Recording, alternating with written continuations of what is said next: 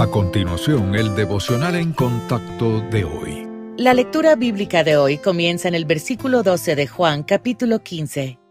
Este es mi mandamiento, que os améis unos a otros como yo os he amado. Nadie tiene mayor amor que este, que uno ponga su vida por sus amigos. Vosotros sois mis amigos, si hacéis lo que yo os mando. Ya no os llamaré siervos, porque el siervo no sabe lo que hace su Señor, pero os he llamado amigos, porque todas las cosas que oí de mi Padre os las he dado a conocer. No me elegisteis vosotros a mí, sino que yo os elegí a vosotros, y os he puesto para que vayáis y llevéis fruto, y vuestro fruto permanezca, para que todo lo que pidiereis al Padre en mi nombre, Él os lo dé. Esto os mando, que os améis unos a otros.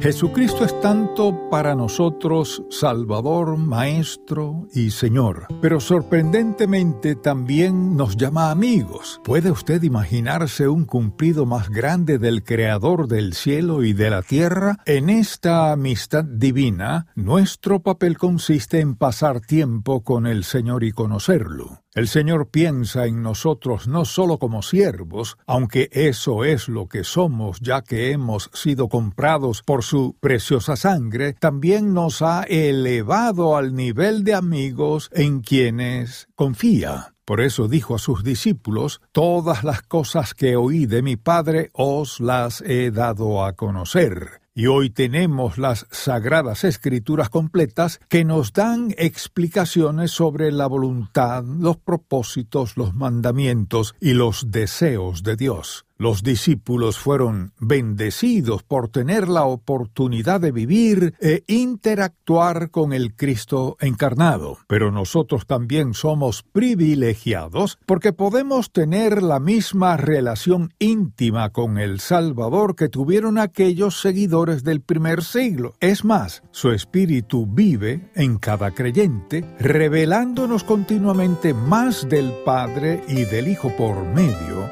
de su palabra.